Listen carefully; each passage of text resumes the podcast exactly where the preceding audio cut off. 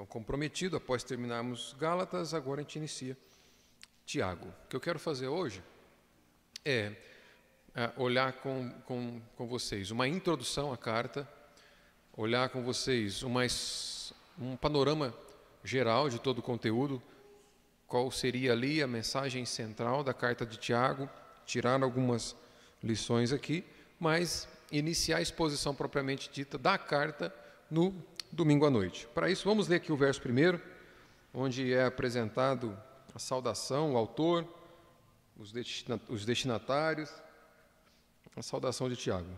É uma saudação bastante curta, mas vamos ler aqui para a gente dar uma introdução à carta. Tiago, capítulo 1, verso 1. Tiago, servo de Deus e do Senhor Jesus Cristo. Às doze tribos que se encontram na dispersão. Saudações. Apenas esse texto aqui. Ah, um, meu objetivo, então, é a gente olhar de forma panorâmica. E uma, alguns dos primeiros destaques que a gente pode fazer em termos ainda de introdução é que poucos livros são controversos no Novo Testamento, polêmicos, quanto Tiago é. Né? Tiago é bastante conhecido, mas também, na mesma proporção em que ele é conhecido, ele é controverso, ele apresenta alguns pontos polêmicos aí. É, em especial, ela foi uma das últimas cartas a entrar no cânon bíblico, a fazer parte dos 66 livros da Bíblia, né? talvez justamente por esses pontos controversos aí que ela traz. E há uma, o próprio o reformador Martinho Lutero tinha uma relação tanto estranha, um tanto esquisita com a carta de Tiago. Por conta da ênfase de Lutero na doutrina da justificação pela fé somente, sem a participação das obras, Lutero, ao lendo Tiago, e Tiago vai enfatizar a necessidade de obras para se evidenciar uma fé verdadeira, então já coloco aqui para a gente é, é, não que Lutero não considerasse inspirado o texto de Tiago, mas Lutero ele chamava a carta de Tiago como epístola de palha. Ele havia apelidado Tiago como epístola de palha. Ele colocou Tiago como se fosse um segundo nível nos, nos escritos do Novo Testamento, como se as cartas de Paulo, os Evangelhos, fosse um, um nível superior. E Tiago ele coloca ali num segundo nível de importância ele chamava essa carta de carta de palha, justamente pela sua ênfase na fé e a crítica que Tiago faz em relação à, à presença somente de uma fé para se dizer que o indivíduo é salvo. Mas a gente vai ver, já adiantando aqui, que é, alguns é, teólogos, em especial os teólogos modernos, saindo de Lutero, indo agora para o pensamento moderno, para a teologia liberal, os teólogos liberais eles chamavam a carta de Tiago como se fosse uma espécie de remanescente do judaísmo. Ele vai pensar, olha, tem muito, eles, os teólogos liberais pensavam que havia muito pensamento judaico ainda né, em Tiago, ainda havia muita coisa de judaísmo na carta de Tiago, então por isso fazia com que eles também colocassem Tiago em segundo plano em relação ao texto sagrado, em relação à Escritura. Né? Mas esses teólogos também colocavam Paulo contra Tiago. Tiago de Paulo dizendo, olha, a salvação é somente pela fé, somente A salvação é somente pela fé, sem o auxílio das obras, não vem de obras para que ninguém se glorie. Aí, aí, de repente vem Tiago dizendo: Olha, me apresenta a sua fé que eu te apresento as minhas obras. E aí esses liberais estão colocando Paulo contra Tiago, mas a gente vai ver já adiantando que o que Tiago faz aqui não é criticar a fé ou dizer que as pessoas são salvos mediante as obras que elas praticam. Não.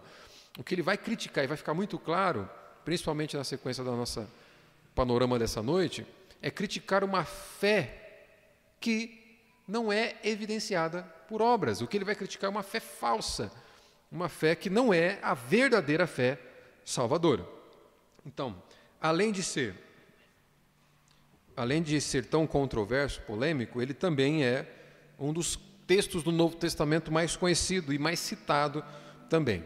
E existem três características aqui em Tiago que explicam por que, que ele é tão citado, por que, que ele é tão conhecido. Né? Primeiro, é pela praticidade. A carta de Tiago ela é uma das cartas mais práticas, se não a carta mais prática do Novo Testamento. Você vai perceber ele não faz muita questão de focar em detalhes teológicos, desenvolver tratado teológico. Ele é prático. Ele dá um conselho, põe o ponto de vista dele, já passa para o próximo, põe o ponto de vista, passa para o próximo. Então isso faz com que ele seja bastante prático e chame a atenção dos cristãos que querem um conteúdo prático para levar para fora do tempo. Toda a escritura, como Paulo diz, é apta para o ensino, para a exortação, para a educação na justiça. Toda a escritura. No entanto, a gente às vezes tem alguns textos da Bíblia que a gente tem que trabalhar um pouco mais para tornar ele palpável para os nossos dias. E Tiago, você vai ver que não. Tiago, a própria leitura de Tiago já nos dá a aplicação em si do cristianismo bíblico. Então, primeiro, pela praticidade ele é muito conhecido. Em especial, capítulo 1, olha o verso 22, ele diz assim: Sejam praticantes da palavra e não apenas ouvinte, ouvintes, enganando-se a si mesmos. A própria apresentação eh, central que Tiago faz para olhar para o seu conteúdo, ele vai dizer: olha, não sejam apenas aqueles que ouvem a palavra, mas aqueles que fazem alguma coisa com ela. Isso já mostra que o objetivo de Tiago é ser bastante prático. Primeiro, praticidade. Outro motivo que faz com que ele seja bastante conhecido é a concisão. Ele é conciso. Como eu falei, ele não, ele raramente vai desenvolver os pontos que ele toca. É como se o objetivo dele fosse apresentar o ponto de vista e deixar isso para que a própria igreja vá digerindo. Ele apresenta, olha, é isso que tem que ser, passa para o próximo ponto, apresenta o ponto de vista dele, passa para o próximo ponto, apresenta a ideia dele e assim vai. São cinco capítulos, rapidinho, uma sentada, menos de 30 minutos você lê a carta inteira. E por fim, ele é bastante conhecido também pela quantidade de metáfora e ilustrações que Tiago usa justamente para facilitar a memorização dos leitores.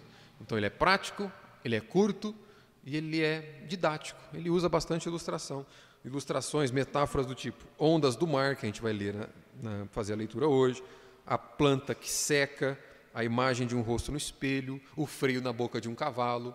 Ele usa essas metáforas para ilustrar ponto os pontos que ele quer trazer. Existem cinco verdades fundamentais dentro da carta de Tiago, que, que, que são: primeiro, o cristão deve receber sabedoria de Deus para permanecer fiel em meio ao sofrimento e os conflitos da vida. Ah, é, conflito e sofrimento é inevitável, e Tiago vai dizer que o cristão deve obter a sabedoria do Senhor, sabedoria divina, para que ele se mantenha de pé nos meios, no meio da dor. Segunda verdade fundamental aqui é que o fato de ouvir a palavra de Deus deve levar o crente a praticar a palavra de Deus. Ele não separa o acreditar na Escritura do fazer o que a Escritura manda fazer.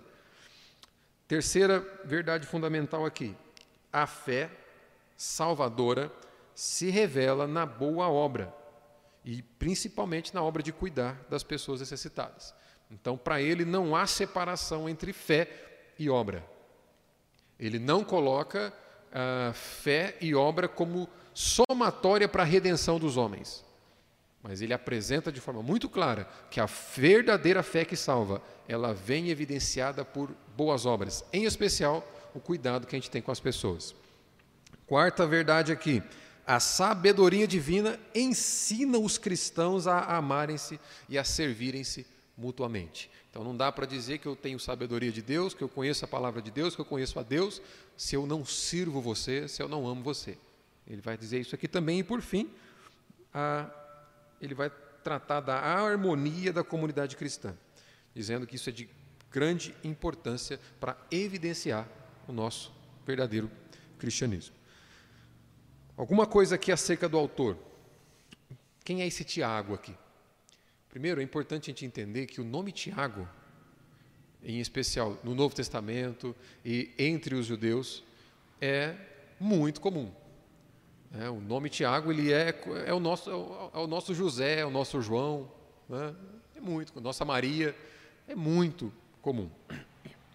Ah, porém, dentre as possibilidades aqui, é praticamente unânime o entendimento de que esse Tiago aqui é o irmão de Jesus. O segundo filho que José e Maria tiveram depois de Jesus. Em Marcos 6,3, a Bíblia diz assim: Não é este o carpinteiro, filho de Maria, irmão de Tiago? José, Judas e Simão? E não vivem aqui entre nós suas irmãs? E escandalizavam-se dele. Então, quando Jesus passa na cidade natal dele, as pessoas se lembram: não, isso aqui é o, não, a gente conhece, é o filho de José. Olha o irmão dele ali, o Tiago. Esse, então Jesus tinha esse irmão chamado Tiago, que a princípio havia rejeitado Jesus como o Messias enviado. Tiago, a princípio, não crê em Jesus. Em João 7,5 diz assim: Pois nem mesmo os seus irmãos criam nele. Então, Tiago, a princípio, ele não entendeu Cristo como sendo o Messias prometido. Mas depois ele vai crer. 1 Coríntios 15, 5 e 7, Paulo vai dizer assim: E apareceu a Cefas, Jesus, apareceu a Cefas, Pedro, depois aos doze, e no verso 7 ele diz: Depois foi visto por Tiago, mais tarde por todos os apóstolos. Então, a própria presença, ou a própria participação, uh, o testemunho de Tiago, ter visto Cristo ressurreto, mexeu com Tiago e o levou a ser não apenas um discípulo de Jesus, seguidor de, de Cristo, mas um dos maiores líderes da igreja em Jerusalém. Ele se tornou o principal líder da igreja. Tanto que quando nós expomos Gálatas aqui, você deve lembrar, no capítulo 2, verso 9, Paulo havia dito que e quando conheceram a graça que me foi dada, Tiago, é esse aqui, Cefas, o Pedro, e João, que eram reputados colunas, ou seja, pilares da igreja, líderes da igreja, me estenderam a mim e a Barnabé a destra de comunhão. Então, esse Tiago aqui é praticamente unânime o entendimento de que ele é o autor dessa carta. O Tiago, meio-irmão de Jesus. O que, que Tiago vai fazer aqui? Dito essa, feita essa panorâmica, essa introdução, eu quero tentar olhar com vocês aqui hoje uma, um panorama geral do capítulo 1 até o capítulo 5. E domingo a gente começa a exposição do capítulo 1, os versos 2 até 4. Né? Essa, nessa carta, Tiago ele vai desmascarar alguns mitos, algumas falsas verdades que muitas vezes nós acreditamos. São três os mitos que Tiago vai desmascarar aqui. O primeiro mito que às vezes a gente acredita, que as provações são só ruins que provação, que adversidade, que dor e sofrimento é apenas coisa ruim. Ele vai, ele vai eliminar esse mito aqui. Segundo mito que a gente acredita, fé é só o que eu penso. Fé está relacionada àquilo que eu penso, apenas ao que eu conheço. Ele vai desmascarar isso aqui. E um outro mito, o último mito que ele desmascara é que religião é só um assunto pessoal. Religião diz respeito a eu e Deus. Ele vai desmascarar isso aqui também. Então, é esses três pontos que eu quero ver com você nesse nosso primeiro panorama. O primeiro mito que Tiago vai desmascarar é que as provações são somente coisas ruins. Ele vai mostrar que não. Tiago aqui vai trabalhar contra essa tendência natural que a gente tem de rejeitar, de evitar as provações. Tiago não é alguém que é apaixonado por dificuldade, por provação, ele não é um sadomasoquista, é óbvio que esse não é o ponto. O que ele vai fazer aqui, na verdade, é mostrar para a igreja que Deus não perde o controle em nenhum momento sequer da história do crente, da história do mundo.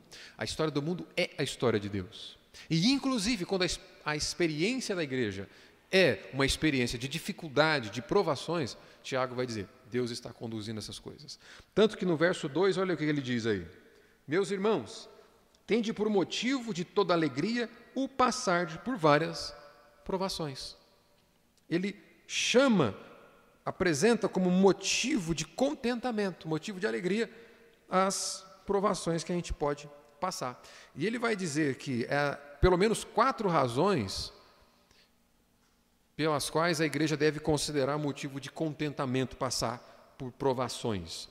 Provações aqui, adiantando, vou falar mais disso no domingo também, mas palavra provações ela tem dois significados, pelo menos. Primeiro, diz respeito àquelas dificuldades, aquelas provas, testes que são externos a nós. Essa aprovação que Tiago está dizendo, olha aqui, ó, isso aqui vocês, quando passarem por elas, têm que entender como motivo de alegria, para vocês se alegrarem, para vocês se contentarem em Deus. Essas provações funcionam como uma espécie de teste. É como aquele metal que é passado pelo fogo para se eliminar as impurezas dele.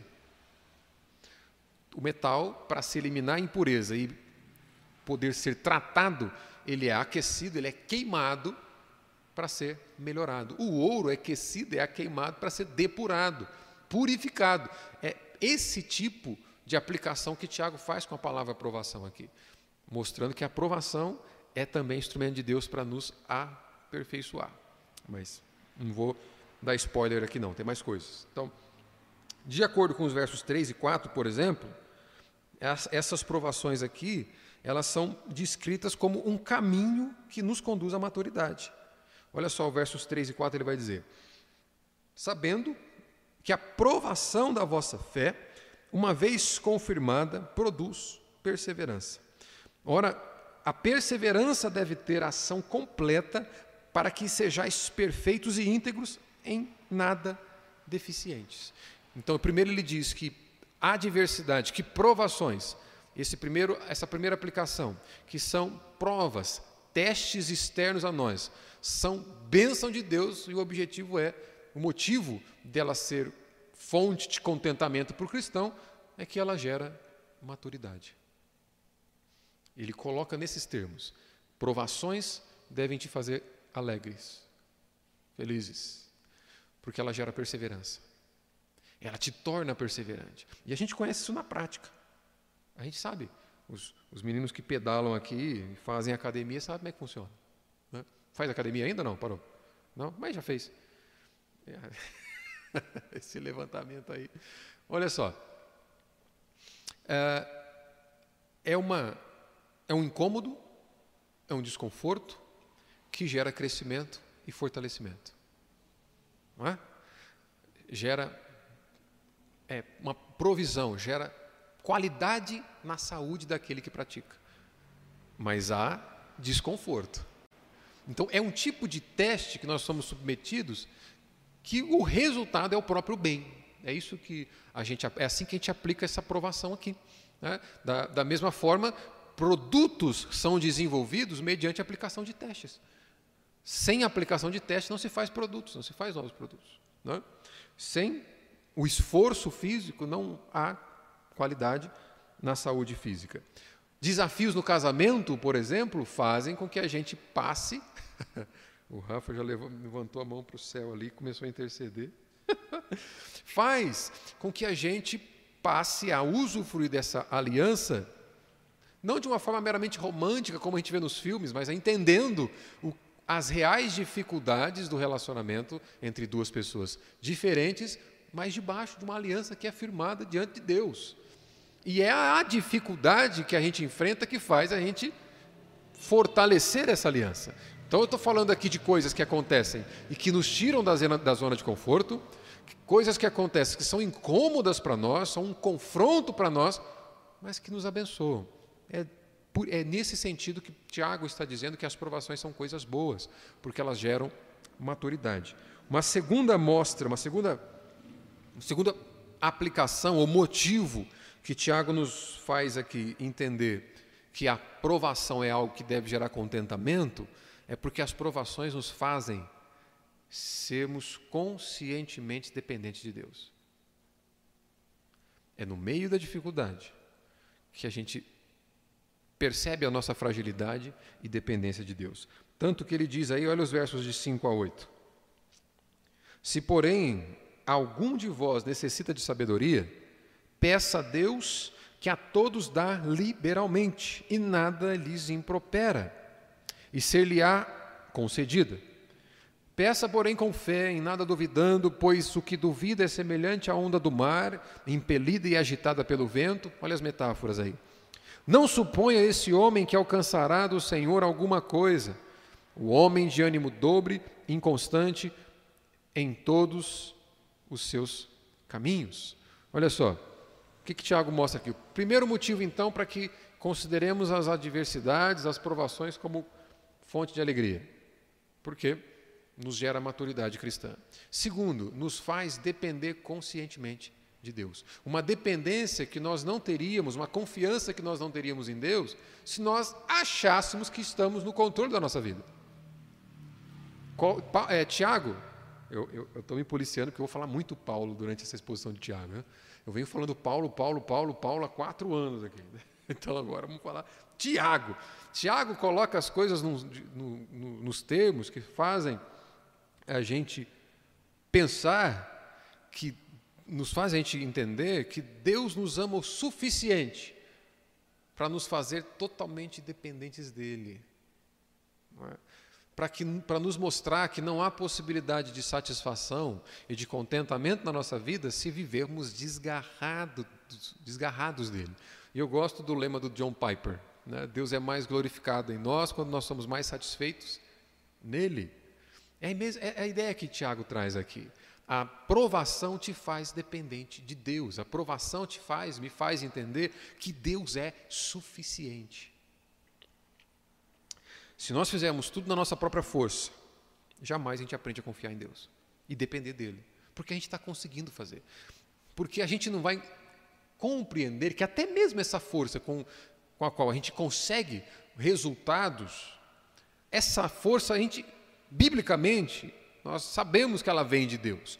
Mas a questão é na prática, né? por isso que Tiago vai nos fazer pensar de forma prática durante muito tempo aqui.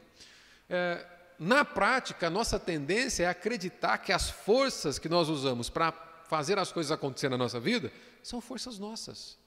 É a nossa habilidade, é a nossa capacidade de passar pela dificuldade. Tiago nos mostra que há problemas, há provações que sozinho a gente não vai dar conta e que vai nos colocar de joelhos para mostrar a nossa dependência de Deus. E sempre foi assim ao longo da Escritura. Lembra quando Deus tira o povo do Egito? Como que se deu imediatamente após a saída do Egito? O povo estava passando por grande provação. Deus saca seu povo do Egito. Deus tira e o conduz rumo ao deserto, diante de um mar em que rochedo de um lado, rochedo do outro, exército de faraó atrás, mar vermelho à frente. Pronto, não tem o que fazer. Houve libertação. Já não estão mais escravos, já não são mais escravos do Egito. No entanto, vão ser agora completamente dependentes de Deus, porque Deus colocou diante deles uma impossibilidade completa. Está aí, façam alguma coisa. Não dá o que fazer. Deus os levou a serem completamente dependentes dele. E o mesmo conosco. O segundo motivo porque a aprovação nos faz alegres é porque ela nos faz dependentes de Deus, e quanto mais dependentes de Deus, mais nós entendemos que nós estamos dependendo de alguém que tem controle da história. A história do mundo é a história de Deus. Deus está conduzindo todas as coisas. Assim como Israel, nós já fomos tirados do Egito. A sombra aqui por trás dessa história é que o povo de Deus sendo resgatado do mundo no qual ele era escravo, nós já fomos retirados. Mas ainda surgirão muitas provações para nos mostrar que nós não somos autossuficientes, que nós não podemos depender de nós mesmos. Essa semana eu estive fazendo um velório. É, e na exposição, na, na, na, reflexão que eu fiz com as pessoas que estavam no velório, eu pude refletir com elas sobre justamente esse ponto aqui. A, a, o velório é um bom lugar para a gente lembrar da nossa limitação e da nossa fragilidade. O velório é um bom, e, e, em especial porque foi o velório de um senhor muito jovem. Teve um infarto fulminante, os filhos o levaram para o hospital, mas já, já chegou sem vida. E certamente um homem que estava cheio de planos. Um homem que estava cheio de planos para si mesmo, para sua família. E a morte é uma forma de Deus nos lembrar que nossa vida dura pouco, que nós duramos pouco, que a vida aqui é curta, dura e incerta, como dizia Jonathan Edwards. Nós somos frágeis e não temos como garantir a nossa existência por tempo indeterminado. Nenhum de nós pode. E as provações servem para nos lembrar disso também. Terceiro motivo que Tiago nos mostra que a aprovação ela é motivo de alegria, porque esta vida com as suas armadilhas, com as suas provações, vai passar. Então, primeiro, gera maturidade. Segundo, dependência de Deus. Terceiro, nos faz lembrar da brevidade da vida e de que ela vai acabar. Ela vai passar. E tem experiências que a gente tem que faz a gente é, clamar, né? Maranata, a hora vem, Senhor Jesus, porque volta logo. Né? Olha só, os versos de 9 a 12, o que, que Tiago diz?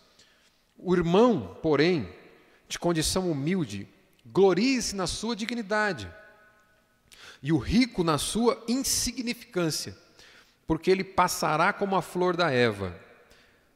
Porque o sol se levanta com o seu ardente calor e a erva seca, e a sua flor cai e desaparece a formosura do seu aspecto. Assim também se murchará o rico em seus caminhos. Ao verso 12. Bem-aventurado o homem que suporta com perseverança a provação, porque depois de ter sido aprovado, receberá a coroa da vida, a qual o Senhor prometeu aos que o amam. O que, que Tiago nos lembra aqui? A aprovação nos dá alegria, porque ela nos lembra que essa vida ela é curta, apesar de ser dura e incerta, e Deus vai reequilibrar essa balança que aparentemente para nós é algo muito desequilibrado. Ele coloca aqui, e essa, é, esse contraste ele vai fazer ao longo da carta, a gente vai perceber, de um lado, o pobre digno, do outro lado, o rico insignificante, conforme ele usa o verso 19, o verso 10 para explicar. Colocando o pobre como sendo alguém digno, o rico como sendo alguém presunçoso, justamente por ser insignificante e não ter consciência da sua insignificância. Ele faz questão de mostrar que a provação serve para nos lembrar que Deus vai equilibrar essa balança. Não vai ser sempre assim. Não, por isso que o verso 12: Bem-aventurado o homem que suporta com perseverança a provação, porque depois de ter sido aprovado, receberá a coroa da vida. Isso nos lembra coisas que nós vimos ao, ao longo dos estudos no livro de Apocalipse, que ah, o último momento de tristeza, de provação, dessa fé sendo submetida a teste do justo ou daquele que é justificado em Cristo Jesus, é o dia da sua morte. Porque a, a sua eternidade é de contentamento. Ao passo que o último dia de alegria, de contentamento do presunçoso, do incrédulo, do rebelde contra Cristo, também é o dia da sua morte, ao passo que a sua eternidade é de descontentamento, de choro e ranger de dentes. E, por fim, o último motivo que Tiago nos mostra que a, a aprovação é motivo de alegria é porque a gente recebe a promessa de que elas fazem parte do bom propósito de Deus. Então, para o cristão, até as provações estão trabalhando a favor deles. É, Paulo usa justamente esses termos. Lá em Romanos capítulo 8, a partir do verso 28, ele vai dizer: Todas as coisas trabalham em conjunto para o bem daqueles que amam a Deus. Que todas as coisas são essas? O contexto do capítulo 8, imediatamente após essa afirmação, é de dor e sofrimento, são provações. Angústia, decepção, nudez, espada, fome, todas essas coisas estão trabalhando.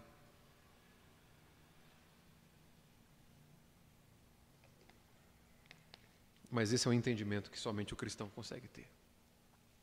Somente aquele que confia na inspiração e na verdade desse livro consegue entender que, mesmo no meio de situações em que é o, o chão é tirado, a gente olha e diz: Senhor, o cristão pode olhar e fazer essa oração.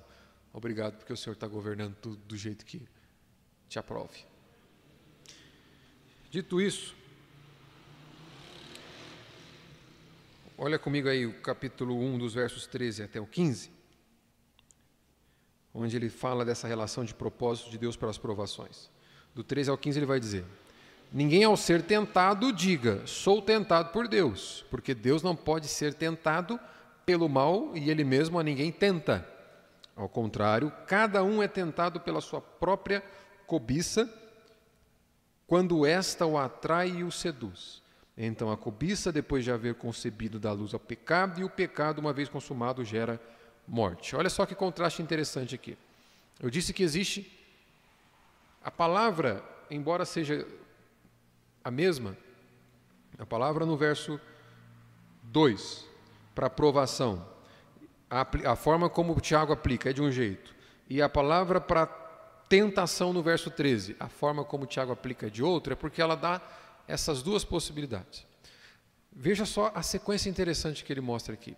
Prim, o primeiro uso que ele faz da palavra, e é traduzido por provação, eu disse que são esses testes que Deus nos coloca de fora para dentro para nos purificar. Imagina você um, um ferro contaminado com impureza sendo queimado para ser purificado. É essa a aplicação. E a sequência aqui é o seguinte: ela produz perseverança, que produz maturidade. No caso da aplicação que Tiago faz no verso 13, é traduzido por tentação, e a tradução foi boa, porque diz respeito àquelas tentações que vêm de dentro. Ou seja, é a própria inclinação na, da nossa natureza caída para o pecado. Nós não precisamos perceber, veja que essa tentação ela é maligna, mas Tiago não atribui ela ao diabo. Você percebeu, né? Olha de novo, verso 13. Ninguém ao ser tentado, verso, verso 14. Ao contrário, cada um é tentado pela sua própria cobiça é uma inclinação natural da nossa carne, como Paulo lembra em Romanos capítulo 8, que ela não pode satisfazer a lei de Deus, ela não tem essa capacidade, porque o seu pendor, a sua mentalidade é carne. Portanto, essa tentação que ele vai mostrar também aqui, a sequência do seu resultado, é, não é aquilo que Deus promove para que sejamos purificados e fortalecidos, amadurecidos. Não, é a inclinação da nossa própria natureza caída, que se nós a alimentarmos, o resultado também é progressivo. Olha o verso 15. Então, a cobiça, depois de haver concebido, dá luz ao pecado, e ao pecado, uma vez consumado, gera a morte. A aprovação de Deus é bênção, porque gera perseverança e maturidade.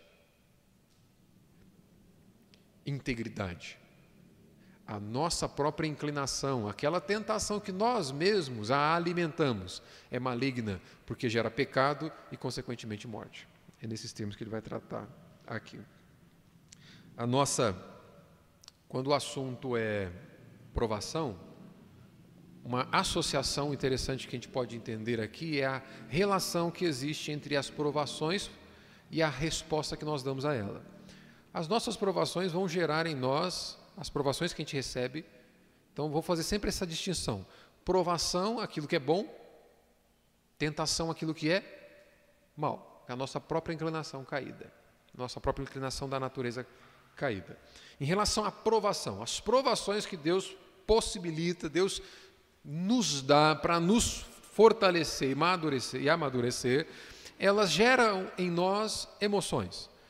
O grande problema é que, olha só essa relação que existe entre a nossa natureza caída e a aprovação. A aprovação de Deus vai gerar emoções em nós. O que nós fazemos com essa emoção é que pode resultar em amadurecimento ou em pecado. Exemplo, uma, uma aprovação, dificuldade financeira.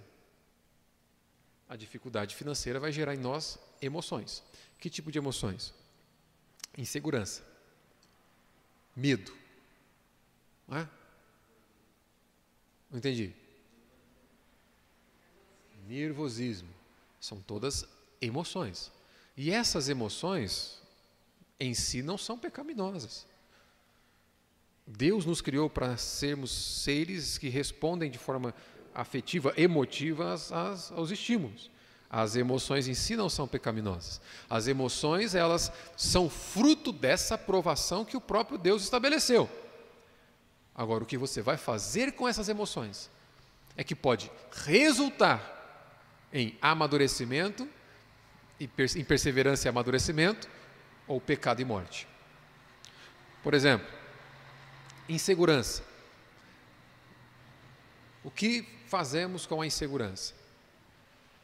A maneira correta a reagir às emoções, ou o caminho adequado a darmos com as emoções que são geradas pelas provações de, que Deus nos possibilita, é recorrermos a como Ele quer que nós respondamos. O medo é inevitável, mas há uma promessa de que Ele cuida de mim. Está escrito. Se eu reagir às emoções pela minha natureza caída, o resultado é pecado. Se eu reagir com as minhas emoções à vontade de Deus, o resultado é perseverança e maturidade. Entendeu? Existem duas formas então a gente a reagir a essas provações. Uma vai ser pecaminosa porque vai ser as minhas emoções colocadas em ação por meio da minha própria vontade.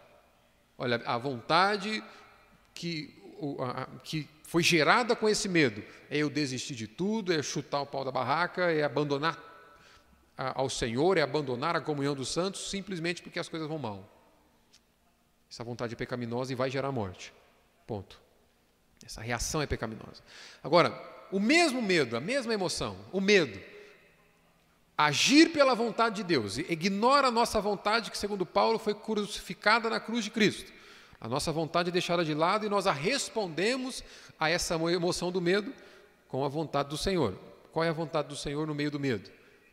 Ainda que andemos pelo vale da sombra da morte, não temerei, porque tu estás comigo, está comigo. Então, ao reagir de acordo com a vontade de Deus, é isso que Tiago está nos mostrando aqui. As emoções vão ser transformadas agora. Ao reagirmos com a palavra de Deus e não com a nossa vontade, ao reagirmos com a vontade de Deus e não a nossa, no lugar do medo vai entrar alegria. Esse é o ponto. É por isso que temos que ter por motivo de alegria ao passarmos por provações. Mas se respondermos a essas provações de acordo com a palavra de Deus. São duas maneiras de respondermos: segundo nossa vontade, segundo a vontade dele. Entendeu o ponto? Se eu responder pela vontade dele, o resultado não vai ser morte, vai ser perseverança e maturidade. Dito isso, então, é por isso que ele vai nos mostrar. Então, esse é o primeiro ponto. Provações não são somente ruins. Provações do ímpio é juízo de Deus, porque o ímpio o rejeita. Provações para o cristão é instrumento de Deus para que eles sejam fortalecidos. Dito isso, Tiago vai desconstruir um segundo mito agora. O segundo mito é de que a fé é apenas aquilo que eu penso. Não. Tiago ele vai dizer aqui que fé é o que você pensa. Fé está relacionada ao que pensamos, mas muito mais que isso, ao que fazemos. Por isso que é prático. O ponto de ouvir a palavra de Deus, segundo Tiago, não é apenas conhecê-la. Não é apenas participar de instrução, onde nós adquirimos conhecimento bíblico. O ponto de ouvir a palavra de Deus é cumpri-la. Por isso que está intimamente relacionado a ideia da Bíblia entre ouvir e praticar. Quando nós vemos textos em que dizia o seguinte: e o povo ouviu a voz de Deus. Não, não significa que eles saíram do, do, da reunião do, do, templo em que a, a lei foi lida, a palavra de Deus foi lida e eles ouviram. Não, não é isso. Eles ouviram de tal maneira que a, a, aquele conhecimento foi transformado em ação. Ou seja, eles responderam aquilo que Deus havia pedido. Isso é ouvir na Bíblia. Então, fé não é apenas pensar, não. Olha só o verso 21 aí do capítulo 1. Portanto, despojando-vos de toda impureza e acúmulo de maldade, acolhei ou recebei com mansidão a palavra em vós implantada, a qual é poderosa para salvar a vossa alma. Olha só, os, olha, a forma como que Tiago está construindo a sua exortação. Primeira palavra foi implantada. O que é ter a palavra implantada? É isso que está acontecendo aqui. Adriano, é isso que está acontecendo aqui. A palavra está sendo implantada em nosso coração. Ela está sendo aplicada em nosso coração. Mas o que, qual é o conselho, qual é a exortação de Tiago? Acolhe, receba essa palavra com mansidão. Qual é a característica de um manso? Uma boa forma da gente entender isso é que o manso ele é tardio em reagir. É como se Tiago estivesse, estivesse dizendo para nós o seguinte: olha, ao ouvir, ao ter a palavra pregada para você, gaste tempo com ela, se apegue a ela, rejeite a sua própria palavra, a sua própria vontade, o seu próprio entendimento e se apegue à palavra que você recebeu, com mansidão, a qual é poderosa para salvar a vossa alma. A palavra de Deus tem poder. E é óbvio que existe essa resposta nossa aqui. Né? Tiago não está dizendo que você é salvo porque você exerceu a força de apegar. No entanto, ele está dizendo que todo salvo se apega com força a essa palavra. É uma evidência, é de evidências que nós estamos tratando aqui. E, e olha só o verso 22. Tornai-vos, pois. Então, por que, que você vai ouvir? Por que você vai se apegar? E a conclusão está no verso 22. Tornai-vos, pois, praticantes da palavra, e não somente ouvintes, enganando-vos a vós mesmos. Quanto, quanto auto-engano existe na igreja brasileira? Quanto auto-engano existe na igreja, né? Tiago está falando isso, certamente naquelas reuniões né, daqueles, daqueles cristãos, em especial os cristãos judeus, aqui para onde ela é direcionada, essa carta, devia haver, haver pessoas entre eles que participavam de cultos, participavam de estudos bíblicos, participavam das pregações dos líderes da igreja.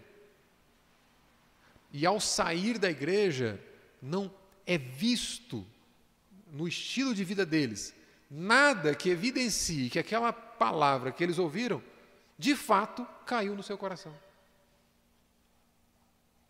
Isso Tiago chama de auto-engano. Auto-engano é, atualizando então a definição de auto-engano, é você passar a sua vida numa igreja sem levar em conta o que a Bíblia te diz. Isso é auto-engano.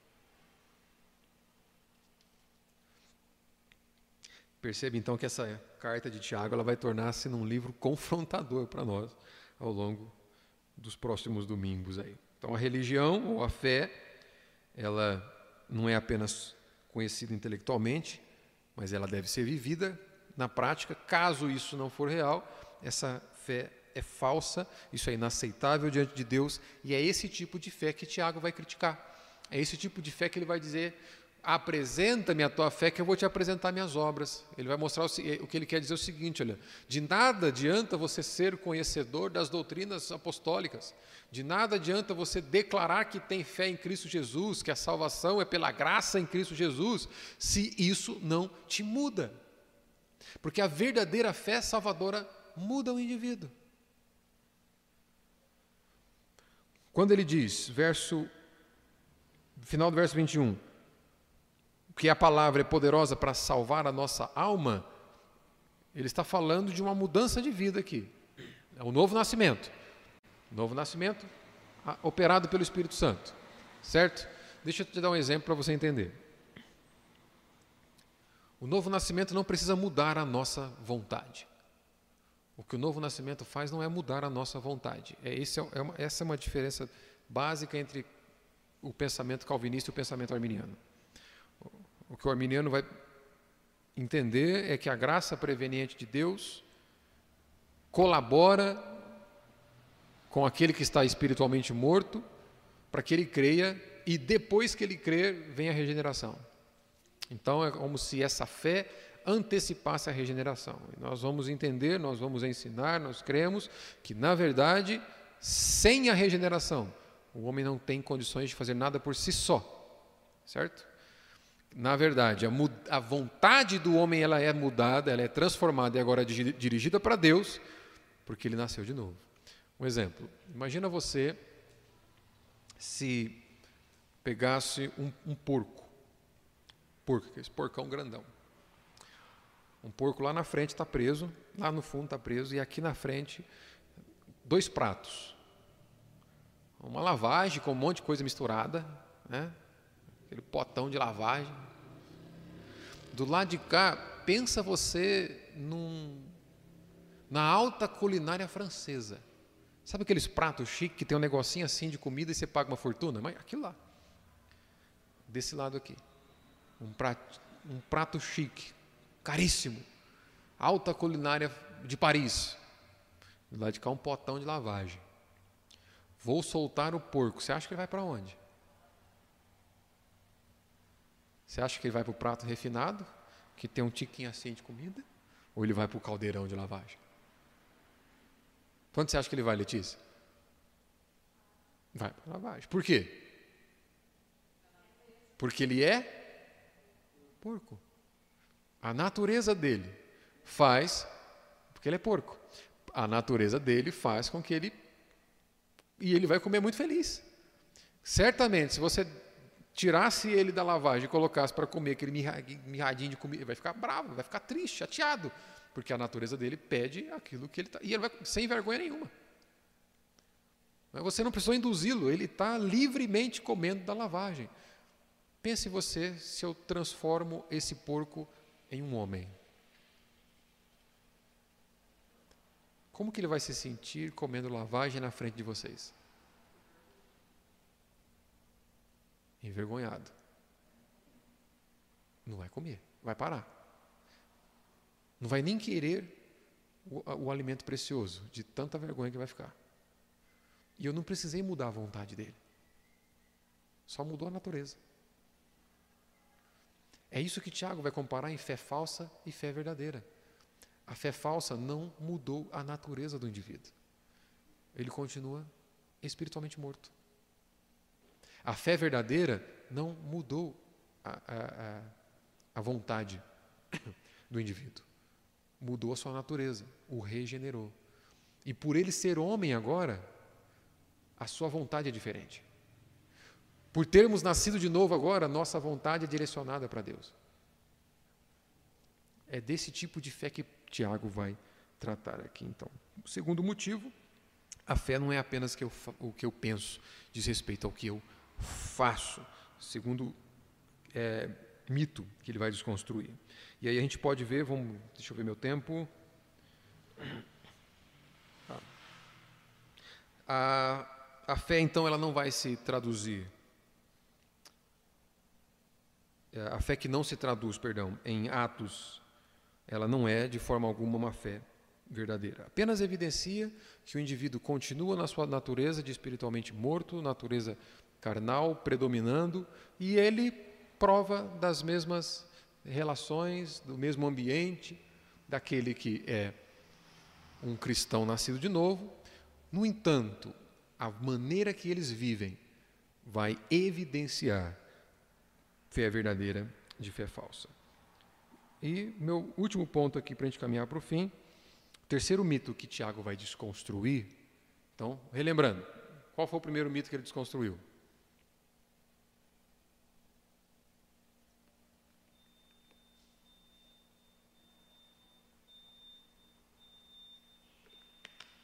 Anotar faz bem. Provações não são somente ruins. Primeiro mito que ele desconstruiu. Qual que é o segundo mito que ele desconstrói? Fé não é somente o que eu penso, mas o que eu faço também. E por fim, o último mito que ele vai desconstruir: religião não é somente assunto pessoal. Não diz respeito apenas a você mesmo. Então, em certo aspecto, é óbvio que a fé ela é pessoal E ela precisa, precisa haver uma individualidade, e tem um aspecto individual, subjetivo da fé, porque é no nosso íntimo com Deus, na nossa relação íntima com Deus. Para ela ser genuína, ela tem que ser pessoal. Mas não é uma fé que está restrita à sua individualidade somente e que não tem a ver com outras pessoas. Quando ele vai desconstruir esse mito, que a fé não é apenas um assunto pessoal, quer dizer o seguinte: olha, minha vida com Deus sou, é, é, é, sou eu e Deus, que, é a, a mim e a Deus que interessa. Não, mentira. Você não vive com Deus apenas no seu ambiente recluso e individualista. Você vive com Deus e com o povo de Deus. A lei não é apenas amarás o Senhor teu Deus com, toda os, as, os, uh, com todo o seu ser, com todo o seu empenho, com toda a sua força, com todo o seu coração, não é? o entendimento. Não. A lei também é amará o teu próximo como a ti mesmo. Então, religião não se restringe apenas a você. Religião diz respeito, sim, à forma como você se relaciona com as outras pessoas que Deus faz cruzar teu caminho. Ela não é apenas pessoal. Se o que Tiago disse então é verdade, antes que a fé ela deve ser expressa em atos, então a fé cristã que salva não pode ser somente particular. Ela tem um aspecto coletivo. Ela é pessoal, sim, mas não é totalmente particular, ela não é individualista, ela não é voltada apenas para si. Você leve em conta o relacionamento que você tem com as outras pessoas também. É, depois que ele apresentou as duas primeiras lições aí que a gente viu e você não lembrou, espero que agora lembre, ele vai para esse ponto principal e final aqui então. O primeiro, provação não é má, somente má. Segundo, ela, porque ela está cumprindo um propósito de Deus. Segundo, ouvir a palavra não é apenas entender, mas é obedecer, é praticar. E agora, cristianismo é assunto público. A tua vida não diz respeito apenas a você mesmo, a minha vida não diz respeito apenas a mim mesmo, mas a forma como nós vivemos juntos, comunidade, em comunidade. Então, conforme a gente lê essa essa epístola, conforme a gente vai passando os olhos nela aqui, a gente vai perceber que havia uma divisão naquela igreja. Havia uma, uma cisão aqui que aparece e esses cristãos aparentemente eles estão eles são aqui confrontados por Tiago justamente por conta dessa divisão que eles estão promovendo. Esses cristãos aqui, eles estão vangloriando a respeito do futuro. Talvez alguns estivessem comparando, eu tenho mais perspectiva de futuro do que você. Esse contraste entre rico e pobre está presente ali, nós vamos ver isso no capítulo 4, por exemplo. Eles não têm, eles têm rapidez para se enraivecer e irar-se um com os outros, usar a palavra ofensiva um com os outros, no verso 19 do capítulo 1. Amaldiçoam uns aos outros, eles demonstram favoritismo em relação ao rico, por exemplo, comparado ao pobre. Aqui ele dá esse exemplo no capítulo 5, dos versos de 1 a 6, por exemplo, há esse favoritismo, e ele vai dizer na carta aqui né, que aqueles irmãos, ao chegar alguém com uma condição financeira superior, eles vão dar lugares de, de mais destaque para ele. Não, vem aqui, senta aqui na primeira cadeira. Olha a divisão. E se chegar um pobre, oh, senta lá, fica lá, fica no estrado do meu pé. O que Tiago vai fazer aqui é exortar aqueles irmãos e mostrar: olha, isso aí vocês não são crentes de verdade, não. E como que eu sei?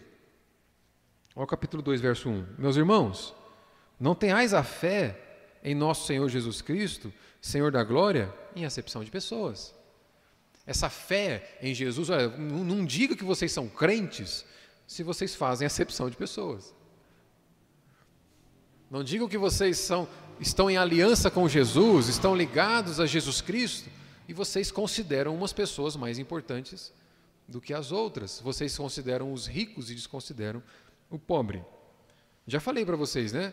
Que tem pastor que pensa que ele tem chamado específico para pregar para gente rica. É, eu prego para os ricos e os outros pastores pregam para os pobres. Esses pastores precisam ler cartas como a de Tiago.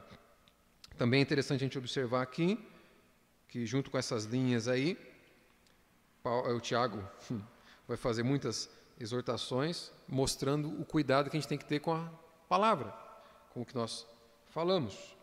Capítulo 3, verso 5, ele, ele vai dizer assim: Assim também a língua, pequeno órgão, se gaba de grandes coisas. Vede como uma fagulha põe em brasa tão grande selva. Vocês lembram aqui, essa semana passada, o que, que aconteceu com os incêndios que teve na nossa região aqui, como que ficou essa cidade, né? Certamente esse incêndio começou pequeno. Isso que Tiago está dizendo, olha, uma pequena brasa pode, é, pode, uma pequena fagulha pode pôr em brasa grande selva. E por que, que Tiago fala disso? A minha religião não diz respeito apenas a mim, mas às pessoas. Você já viu aquele tipo de crente dizer assim, olha, ah, eu sou assim mesmo, quando eu vi, falou. Não tem sangue de barata, não. Óbvio que você não tem sangue de barata. Se você é um cristão, você tem o sangue do cordeiro. E o sangue do cordeiro te molda o seu temperamento. É, o que, que Tiago quer dizer com isso aqui? Não, suas palavras não são apenas suas. Suas palavras devem expressar o caráter de Deus. Aquele Deus que você diz que crê. Suas palavras devem expressar o caráter dele. Então não diz respeito apenas a você mesmo, diz respeito ao Senhor e às outras pessoas que Deus coloca para viver contigo. Então minha religião, ela não é apenas minha. Capítulo 1, 4 versos de 1 a 3. Não é apenas o problema da língua, nós vamos ver um outro problema deles é o egoísmo. De onde procedem guerras 4, de 1 a 3. De onde procedem guerras e contendas que há entre vós? De onde, senão dos prazeres que militam na vossa carne? Cobiçais e nada tendes, matais e invejais e nada podeis obter. Viveis a lutar e a fazer guerras. Não tendes, porque não pedis. Pedis e não recebeis, porque pedis mal, para esbanjardes em vossos prazeres. Veja, uh, por trás do egoísmo daqueles homens, que é alvo da crítica de Tiago aqui, é justamente o orgulho deles. Então, não, nossa religião não diz respeito a nós mesmos, então nós não podemos ser autocentrados. Tiago vai nos lembrar disso ao longo da carta aqui. Ele lembra também da necessidade que temos de nos humilhar. E, e para lidar com gente tem que ser assim. Você não consegue se dar bem com com pessoas diferentes de você se em algum momento você não baixar do teu pedestal e eu também. Se não houver auto não é, não é Rafa? se não houver auto-humilhação, irmãos, é simplesmente impossível haver vida cristã.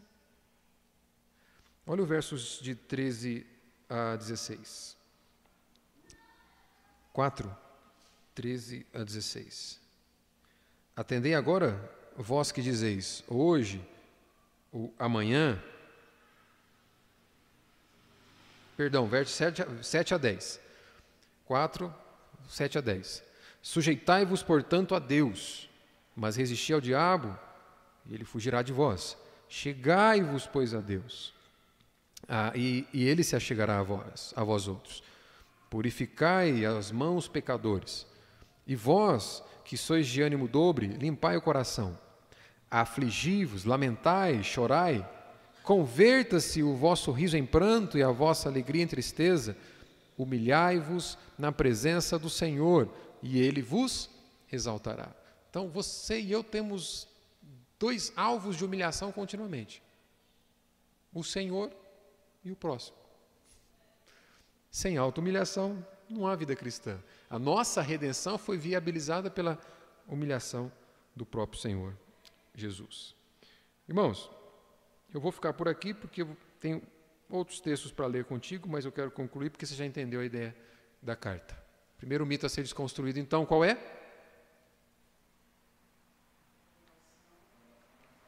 Provação não é só?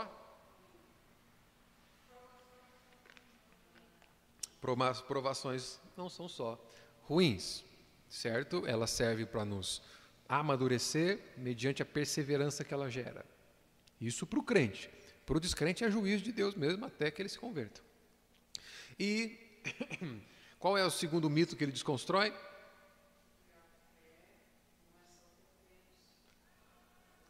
Um de cada vez, não viram, um, não consigo entender. A fé não é só o que eu penso, mas também o que faço. Né? Portanto, não basta apenas ouvir a palavra de Deus, mas responder ativamente aquilo que ela nos ensina. Isso é obedecer à palavra de Deus. Né? E isso é crer nela. E qual é o terceiro mito que ele desconstrói, então? Religião, vida cristã não diz respeito apenas a mim mesmo, mas às pessoas com quem Deus me faz conviver na nossa comunidade cristã. Né? Então, o Tiago ele vai delinear essa carta dele de forma muito prática, a gente vai ver isso ao longo das nossas exposições aqui, como a gente deve entender a provação. Portanto, é, você e eu precisamos considerar as provações como motivo de alegria, e aqui é, é, realmente a gente vai provando da nossa conversão, do nosso cristianismo, né? e você pode, eu, nós podemos responder de duas formas, usando a nossa própria vontade, e o resultado vai ser queda, vai ser pecado e morte, usando a vontade de Deus, e o resultado vai ser perseverança e amadurecimento. E o segundo, a gente precisa procurar é, ver a nossa fé expressa em ações e não apenas em conhecimento, mas no comportamento, no trato que temos uns com os outros, e, em especial, porque a nossa religião não diz respeito apenas a nós. A gente precisa semear essa integridade, essa comunhão no corpo de Cristo. Amém? Dúvidas? Tranquilo, Rafa? Amém. Passou cinco minutinhos. Olha que benção. Da hora. Então, se não tiver dúvida, vamos orar então, irmãos.